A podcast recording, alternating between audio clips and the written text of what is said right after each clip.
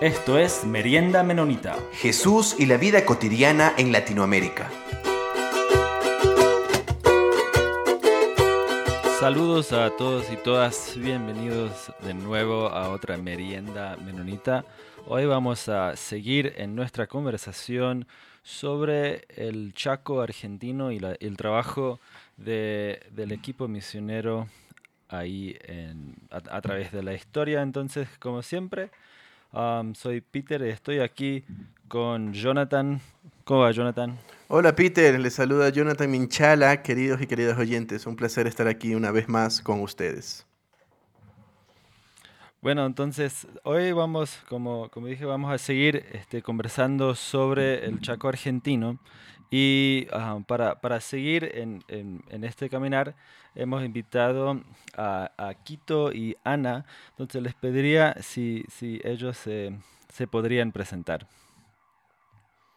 Y bueno, soy Quito, o sea, Keith en inglés, pero para identificarme más con eh, la gente de, de América Latina, eh, usaba el nombre Quito uh, porque Keith es muy difícil pronunciar eh, para los que, que hablan eh, castellano o eh, español. Entonces, um, sí, estaba pastor por muchos años acá en Estados Unidos hasta el año 1997 eh, cuando tenía 54 años, ¿no? ¿O no? Sí, 54 años. Eh, por tener un poco experiencia en América Latina antes, o sea que un año vivíamos en Asunción, Paraguay, eh, pero no, no hablamos bien el, el, castellano y tampoco ahora. pero em, en este año em, fuimos a, Argentina, eh, al norte de Argentina, la provincia de Formosa, eh, para estar con eh, algunos amigos que quien ha invitado, misioneros, Willy y Berta Horst, y ellos han invitado nos han, invitado a, ir allá o venir allá para trabajar con ellos entre eh, el pueblo indígena Tobacón. Eh, entonces llegamos, llegamos allá en el año 1997. vivíamos 14 años en en Formosa, eh, Formosa capital de la provincia de Formosa. Y, bueno, trabajamos entre eh, esta gente, eh, Tobacón. ellos vivían en comunidades esparcidos en, en, la provincia, en, en, el mismo capital de, Formosa, había un barrio eh, medio grande eh, que es solamente eh, indígena, o sea que principalmente de, esta raza, o sea, Tobacón. Algunos de, otra, otra mm, tribu, Pilagá, pero principalmente Tobacón. Y entonces desde, desde allá donde vivíamos en, en, Capital Formosa, viajamos, viajábamos eh, en los fines de semana a otras comunidades Toba eh, para estar por el fin de semana eh, en la comunidad y asistiendo en sus iglesias, sus cultos y hablando con pastores y, y bueno, por los primeros años. No, hacemos, no hicimos nada, sino, sino visitar y conocer, y practicar un poco el, idioma con Tobacón y después de, unos años empezamos a arreglar encuentros, o sea que cuando bíblico, círculos bíblicos. Bueno, ah, no, no, seguir. y yo acompañé a él. Ah, estos fines de semana era, era el tiempo para aprender cómo es ser huésped. Siempre llevamos una carpa y quedamos en la carpa allá con la gente al lado de la iglesia o al lado de y tuvimos que depender de la comida que nos proveaban y tuvimos que comer lo que comían ellos y aprendimos que este era muy importante a ellos que, que comíamos con ellos su comida. Y para nosotros era un gran privilegio estar entre ellos. Ah, una cosa, en un lugar, el pastor nos dijo dónde podemos poner la carpa y era muy caluroso y pedimos, no podemos ponerlo bajo este árbol donde es más fresca. Y él dijo, Más, más sombra. Y él dijo, bueno, depende de vos.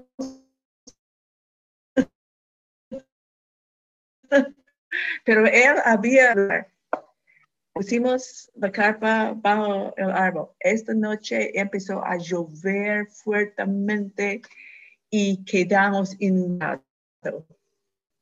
Y el lugar que él quedaba arriba del agua. Más elevado. Y entonces aprendí rápidamente que lo que ellos dicen es lo mejor. Ellos conocen su lugar. Y como huésped tenemos que respetar lo que ellos eligen para nosotros. Y el pastor dijo por la mañana, yo mire y ustedes, estaban inundados. Y yo oraba a Dios, bueno Dios, ellos elegían esto. aprendizaje. Gracias, Ana y Quito. Bueno, comentaron un poco sobre algunas anécdotas, eh, sobre cómo también llegaron un poco allá a trabajar en Argentina, en el Chaco. Y mi primera pregunta que yo tengo es sobre eh, e, cómo miden el éxito ustedes eh, en ese acompañamiento. Porque Quito escribe de que tenían algunas pautas, como por ejemplo no poner iglesias, no figurar como líderes dentro de la congregación, asumir algún rol de liderazgo. Y llega una parte, en una parte muy bonita que dice lo siguiente, uno quisiera proponer que la evidencia del éxito de nuestro estilo está en que nadie nos identifique a nosotros como el motivo de su transformación. Otras iglesias, otras misiones miden el éxito por cuántas personas salvadas tienen. ¿Cuántas personas alzaron la mano? No sé si han escuchado esa idea. ¿Cuántas iglesias tienen? ¿Cómo medirían ustedes el éxito? Bueno, esa es una cuestión de que, todavía estamos eh, eh, pensando en este. Eh, y Realmente tengo que decir que no, no sabemos si, si era exitoso o no. es que em, realmente cuáles son los signos de, de ser exitoso. De crecimiento cuáles son los signos de crecimiento. Sí. Em, realmente eh, nuestra, nuestra presencia entre los Tobacón era realmente era muy poco o muy, muy eh, pequeño. Eh, entonces, realmente yo no sé, yo no sé si eh, era exitoso o no. Eh, para, puede ser que lo más exitoso, el signo de más, ¿cómo es? Éxito, ¿no? Éxito. es que nosotros mismos era cambiado, o sea que nosotros mismos eh, aprendía algo de, otra gente, de, la, del reino de Dios entre otra gente. Y ahora mismo eh, en, mi, vida, en mis relaciones con, con mis mis um, vecinos, que muchos de ellos son de otra cultura, o sea que americano, africano y hispánico, acá en, donde vivimos ahora, donde vivimos ahora. Y tengo ese, este, em, no sé si, esa mentalidad de que eh, como tengo que relacionarme a ellos igual que entre los eh, Entonces, tal vez lo más exitoso es que estoy diferente que antes. Eh, Somos convertidos. Sí. Y yo no sé si ellos están mucho más mejor por por mi presencia allá o no. Realmente. ¿Cómo sabe? Bueno, ah, estuvimos pensando antes de llegar en este momento sobre los líderes de la iglesia y hay muchos líderes en sus propias iglesias, ah, pastores, ah, cantores, líderes de alabanza, uh, líderes de, de, pues ve cómo cocinar para toda la gente, tienen sus propios misioneros y líderes de toda clase en la iglesia. Entonces, no llegamos para ser líderes por ninguna manera. Estamos allá para visitar, estar, escuchar y después de un tiempo nos, nos pidieron decir unas palabras del púlpito y hacer estudios bíblicos y podemos hablar más sobre este tema. Pero como dijo Quito, esperamos que en estar entre ellos, eh, um, vivir como hermano y hermana de Jesús, ellos también pueden crecer en su entendimiento de ser creyente. Y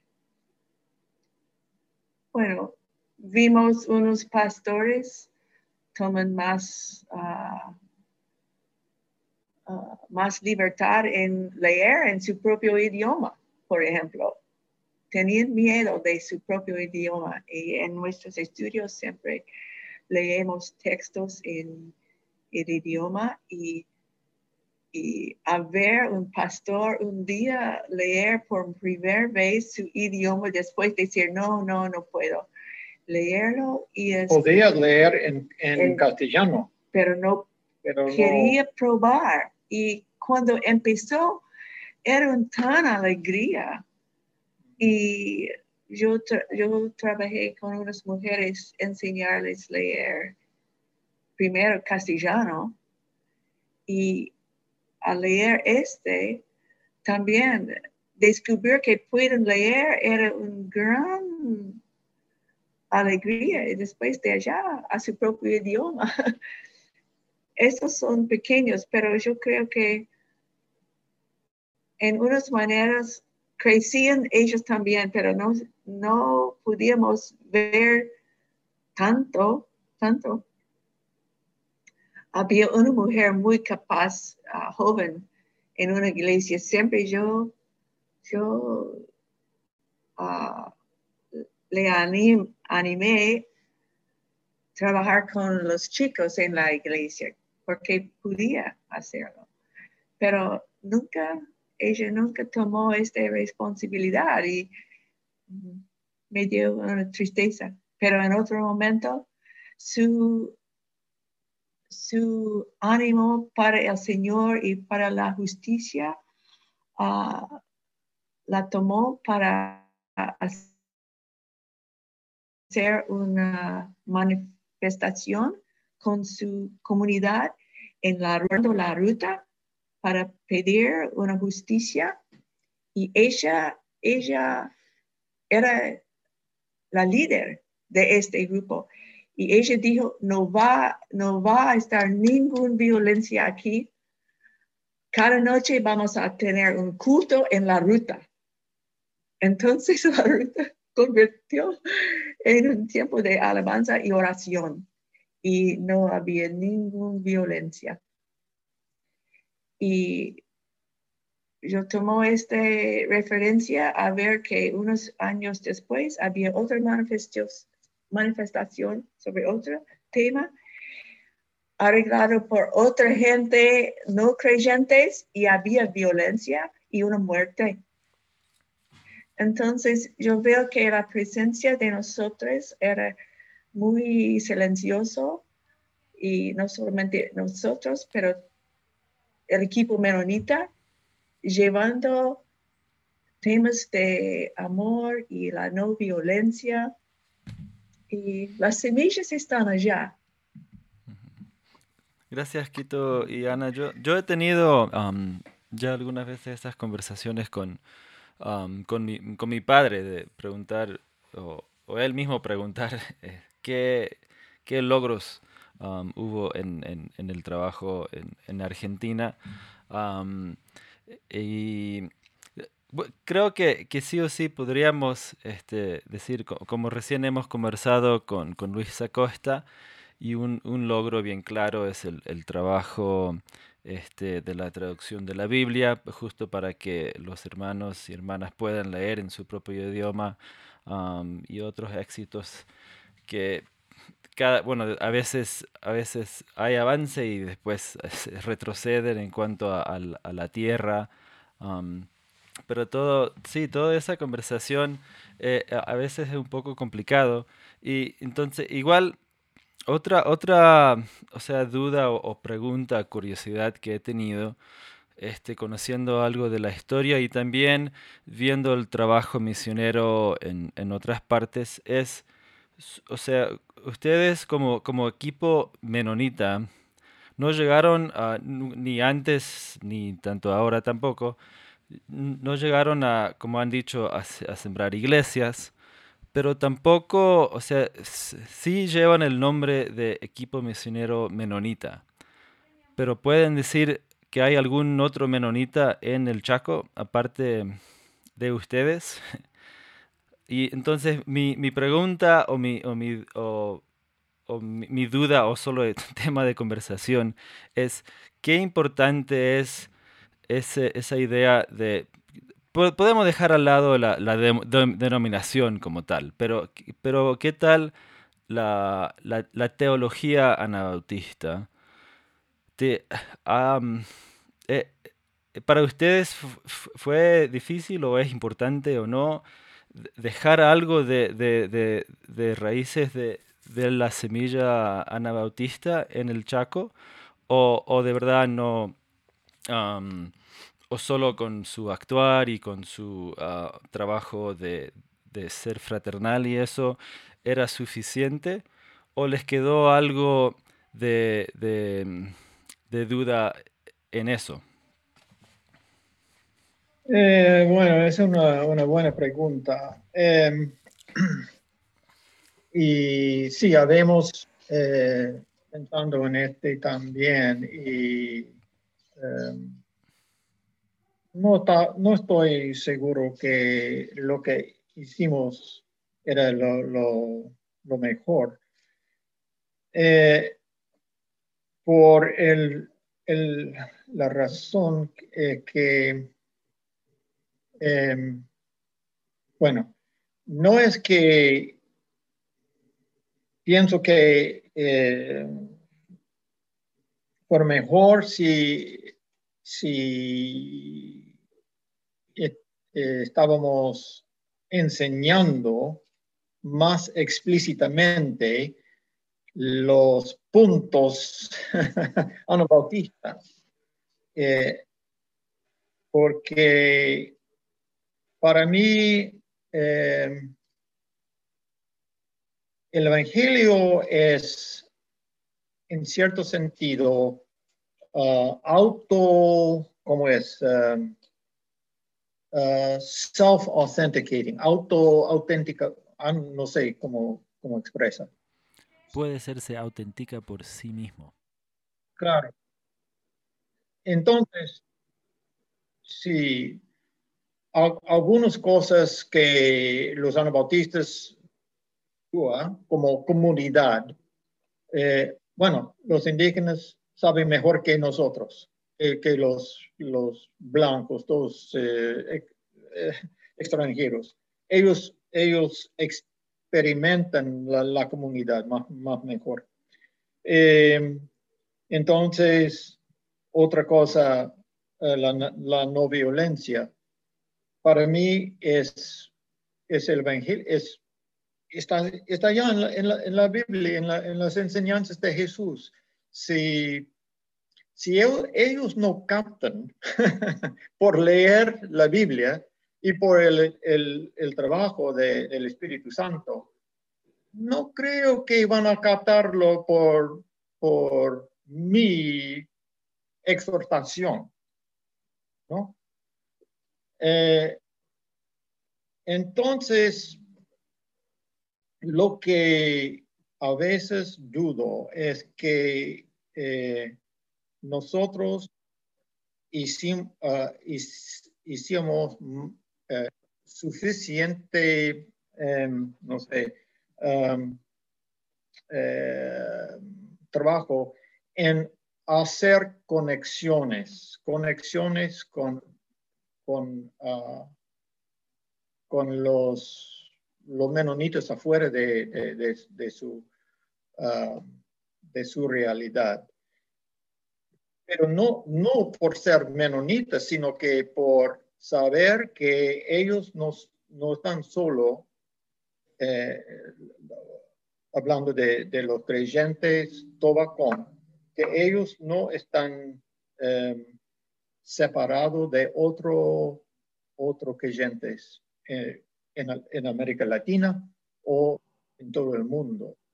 Entonces, eh, lo que no hicimos es hacer concretamente algunas conexiones más, más grandes que, que entre ellos mismos. ¿En- ¿Entiende? Eh, eh, Yo voy a dar un ejemplo.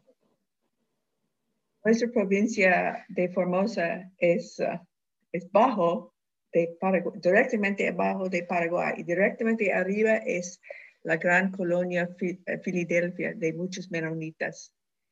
Y los Tobacón sabía que hay menonitas allá y que ellos tienen un gran trabajo y a veces los indígenas trabajan para los menonitas.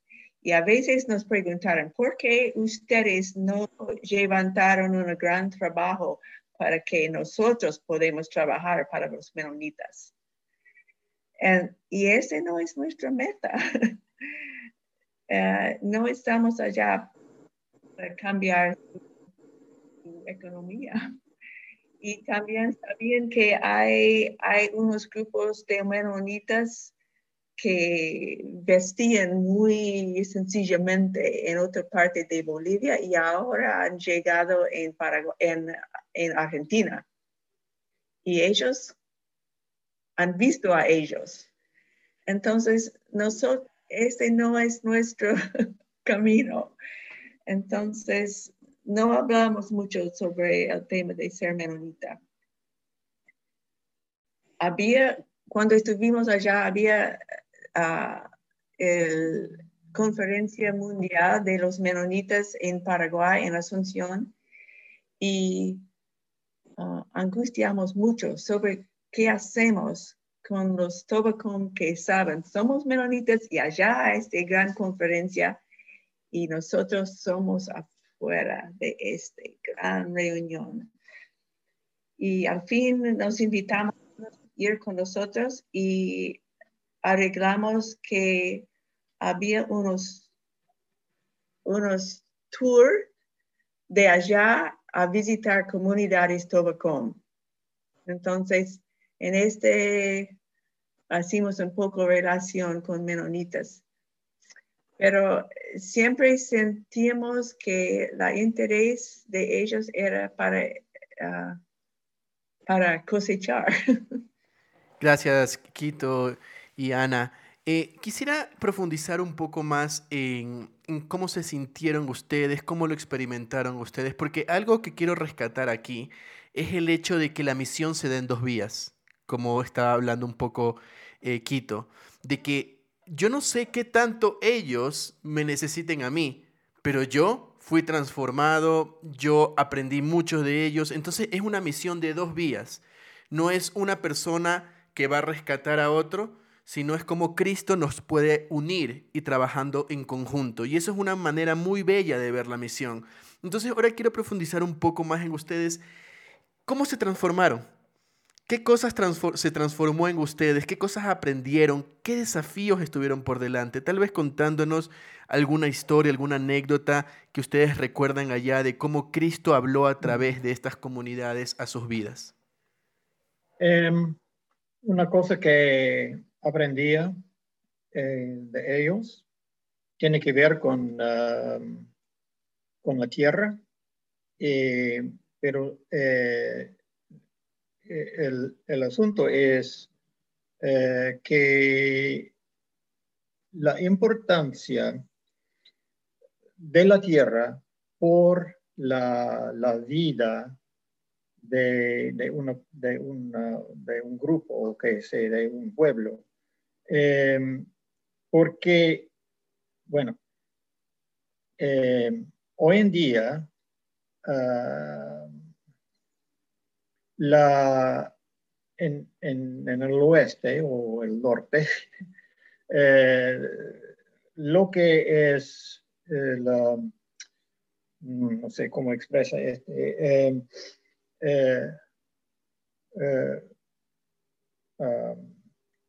um, in English.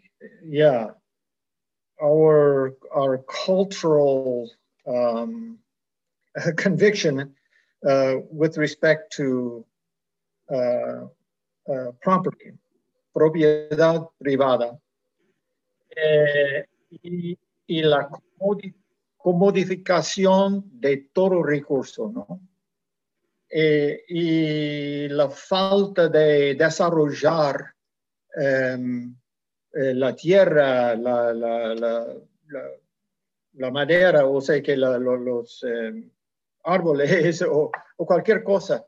Eh, entre, entre los indígenas he, visto uh, otro, otro, um, otra visión de la tierra. La tierra es vida, no, no por desarrollarlo, sino que es una, una, una, una, una don, ¿no? gift uh, uh, de, de, Dios o a, nosotros.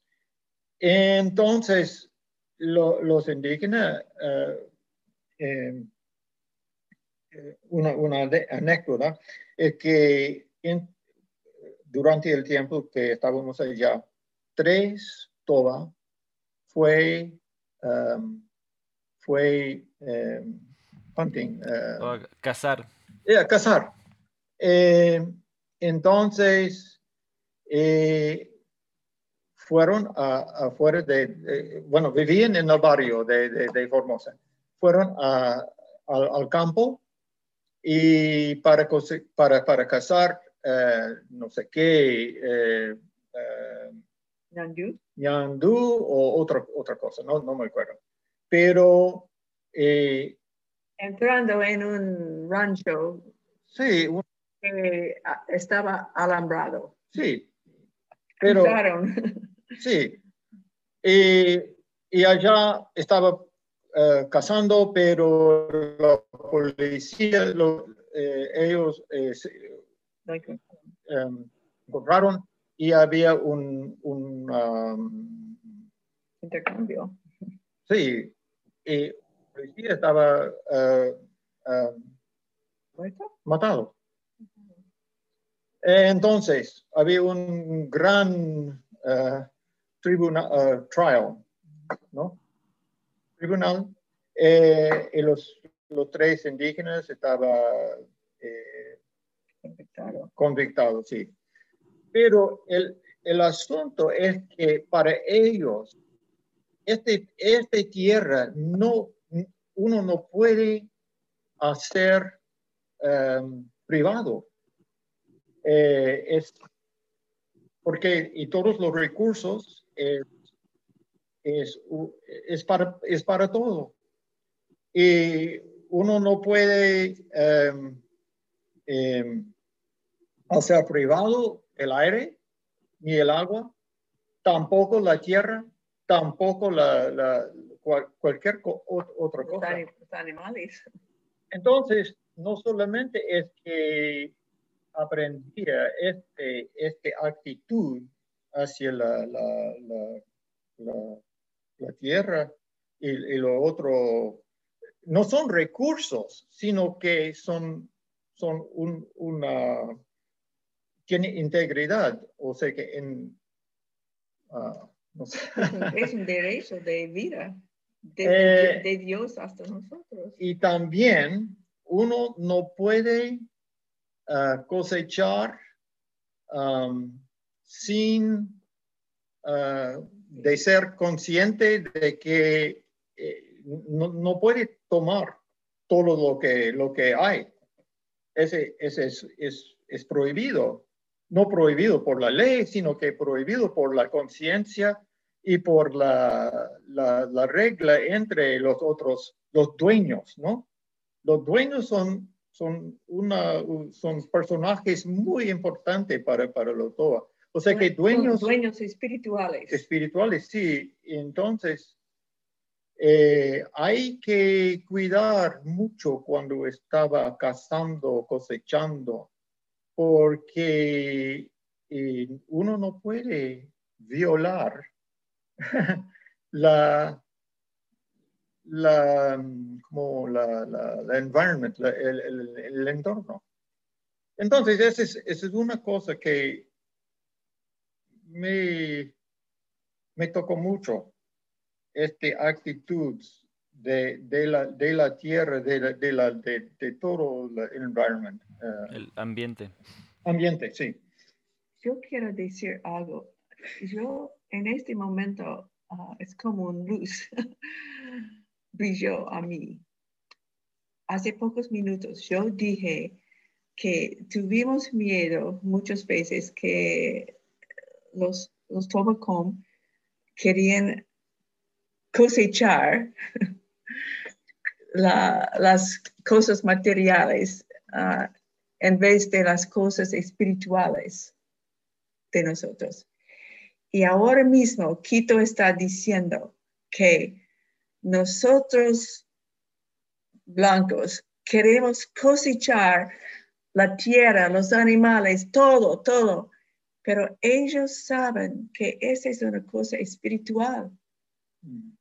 Y, y venimos los blancos, los capitalistas, para robar, para cosechar, sin pensar sobre el tema espiritual de los aborígenes. ¿Ve? ¿Qué estoy diciendo?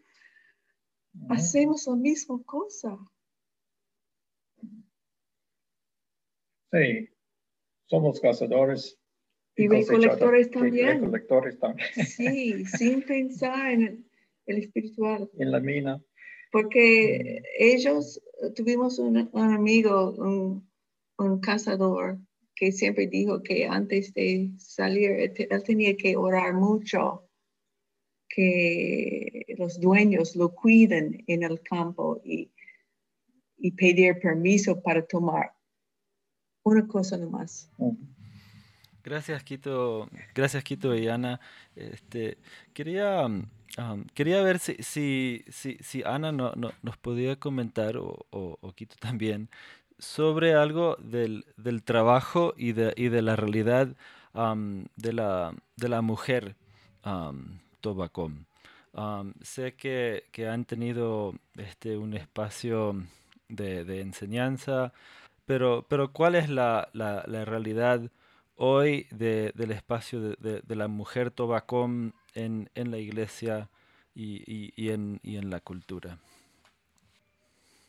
voy a hablar un poco de eso. Yo, yo no sé de todo, pero um, en la iglesia las mujeres uh, tenían su, su lugar de, de, cantar. Había grupos de mujeres que cantaron, había grupos de hombres que cantaron y estaban bienvenidos en esta forma de trabajar. Estuvieron también uh, diáconos en la iglesia y uh, pudieron, uh, pudieron ser invitados a hablar de vez en cuando, pero no tanto. Y nunca vio a ellos en un culto hablar del púlpito. Pudieron estar parado al lado del púlpito. Y me dio cuenta en un momento cuando ellos no, ellos llamaron a mí a hablar en el culto. Yo fui y hablé del púlpito y después de un tiempo me di cuenta que las mujeres nunca lo hizo. Entonces yo, yo decidí no, no cambiar mi forma y dejar ir al púlpito. Yo seguía así, pero me di cuenta de esto. Pero um, también ellos, ellos tenían, yo no sé que yo vi eso, pero nuestros compañeros del equipo, Bertie Willy, nos dijo que ellos vieron que en, en una discusión en la iglesia sobre un tema, que los hombres especialmente eran muy involucrados en este problema. Al fin, una mujer anciana se levantó y habló una palabra y ya estaba decidida. Entonces había un, tipo de respeto y entendimiento también de la sabiduría de las ancianas que tenían su voz y yo creo que Bertie Willy nos dijo que en los tiempos antiguos las mujeres tenían un voz igual de los hombres. Pero parece que se perdieron este por medio de la iglesia, donde dice la mujer no debe hablar en la iglesia, tiene que ser quietos. Entonces, parece que perdieron algo de ese. Pero en la cultura, la cultura saben que las mujeres tienen su voz y su sabiduría. Bueno, entonces también, por ejemplo, de, tu, amiga que lideró el, um, este movimiento en, la ruta. Es, es, muy obvio que entre ellos, bueno, hay, hay separación de género, ¿no? Eh, distintos trabajos, distintos eh, roles, pero este, esta separación no es muy um, fuerte, o sea que cuando, cuando necesita o cuando hay don, ellos aceptan la, la eh, no sé, la, la, flexibilidad. eh, sin, sin mucho argumento a, a- a mi ver.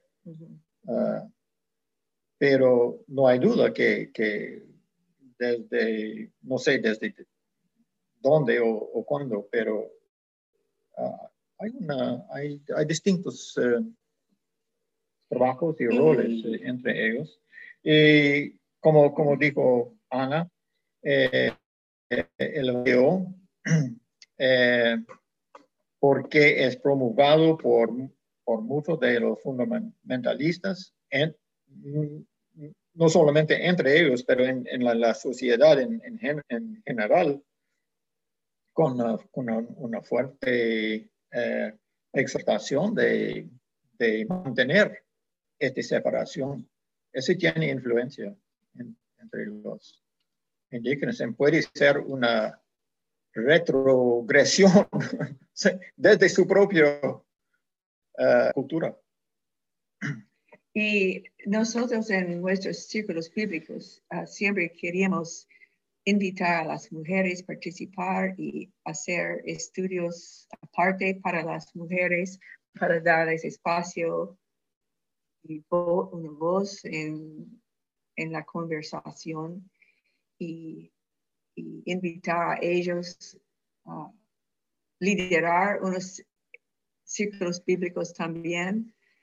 Y y conocimos varias mujeres que eran pastores, pastoras de sus iglesias y, y también um, jefes de alabanza también en- entre los líderes de alabanza.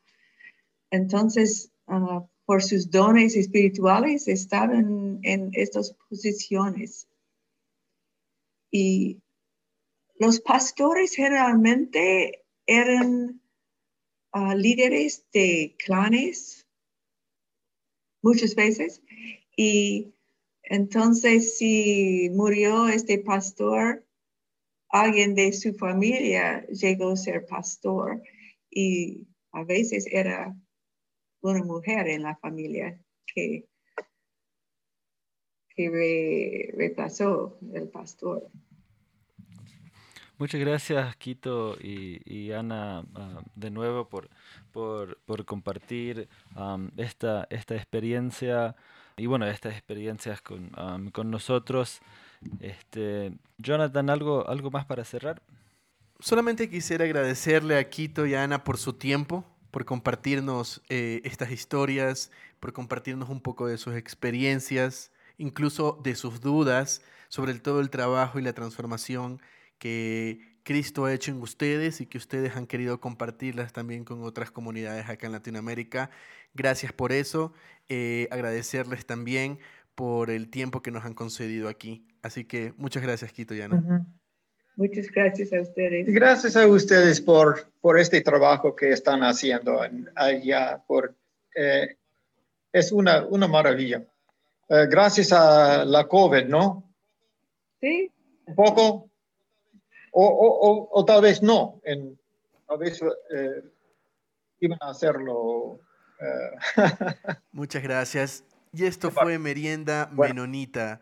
Eh, si tienen alguna consulta, queridos y queridas oyentes, si quieren saber más sobre estos temas sobre misiones, pueden escribirnos para nosotros volver a invitar a Quito y Ana acá y poderle hacerles las preguntas a nuestros oyentes. Ya les comprometí de antemano, Quito y Ana. Ah, bueno. También queremos agradecer a Anabaptist World y a la Red Menonita de Misión por hacer posible este podcast. Ahora le vamos a dar paso a Marcos Acosta con Mate y Charlas.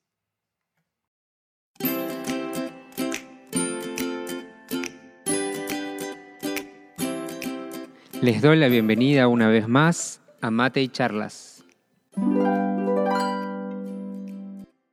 Y hoy tengo el honor y el privilegio de presentarles a alguien que ya conocen, aquellos que vienen siguiendo Merienda Menonita, y es a Lucas Magnin, a quien tuve el privilegio de conocer como amigo y hermano durante los años que yo viví en Córdoba, en Argentina.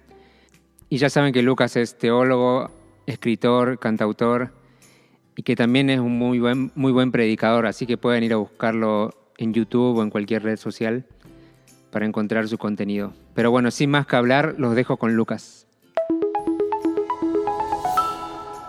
Bueno, voy a intentar contar un poquito acerca de mi proceso, de cómo maduro y cómo voy armando algunos sermones o mensajes o predicaciones. No suele ser un proceso estrictamente repetido, eh, no es un método infalible. Em, generalmente sí puedo decir que me lleva bastante tiempo, eh, que voy meditando y procesando durante bastante tiempo y durante ese tiempo voy juntando ideas, voy juntando ideas en un documento y empiezo a ver cómo se relacionan esas ideas unas con otras. Generalmente intento tener un sustento bíblico interesante, que no siempre, para mí al menos, es una profusión de versículos bíblicos sueltos. Viste que a veces parece que uno tira muchos versículos sueltos y significa que es un sermón bíblico. No creo que ese sea el punto. Creo que más bien tiene que ser un sermón que pueda transmitir eh, el corazón, digamos, del mensaje bíblico y de la fe cristiana. Entonces intento que eso esté de una u otra manera presente en la estructura de lo que quiero comunicar. Suelo sentirme más cómodo con los sermones temáticos eh, que expositivos, pero también me gustan los expositivos por sus propios métodos. Em, algo que intento incorporar generalmente es referencias a la literatura, a la cultura pop, eh, algunas problemáticas actuales, eh, al cine, a, las series. Eh, creo que esa es una forma muy concreta de, bajar cuestiones que quizás si no se queden disociadas de, de muchas de las producciones culturales en las que estamos cotidianamente. ¿Qué más puedo decir acerca de, ese proceso? Una vez que siento que he juntado bastantes ideas, eh, muchas veces están sueltas, eh, entonces intento conectarlas, eh, categorizarlas, esta va adentro de esta o esta es la contracara de esta que dije hace un ratito, y una vez que mm, más o menos tengo armado un mapa general de las ideas, intento definir un punto de partida y un punto de llegada y a partir de ahí voy haciendo como la línea de puntos que intento conectar eh, como todo ese recorrido narrativo del sermón. Como dije, no, no es un método absoluto ni definitivo, pero suelo trabajar así.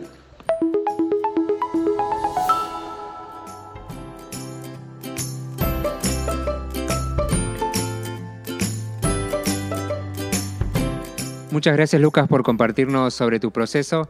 Ya saben que pueden encontrar a Lucas Magnin en su red social de confianza.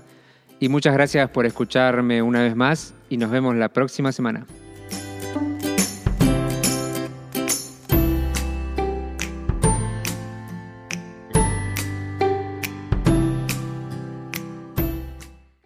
Muchas gracias Marcos y también muchas gracias Lucas por estas reflexiones y comentarios. Y este, hablando de comentarios, estamos siempre recibiendo sus, sus, ideas, sus sugerencias, sus preguntas. estamos atentos en Facebook o en Instagram o también al correo. Y entonces nos vemos aquí en una semana. Muchas gracias como siempre a la Red Unita de Misión y a Anabaptist World por hacer este espacio posible. comentarios vertidos en este programa no representan necesariamente la opinión de Merienda Menonita, la Red Menonita de Misión o Anabaptist World. Esto fue Merienda Menonita. Siempre estamos atentos a sus opiniones y preguntas y nos pueden escribir al info arroba.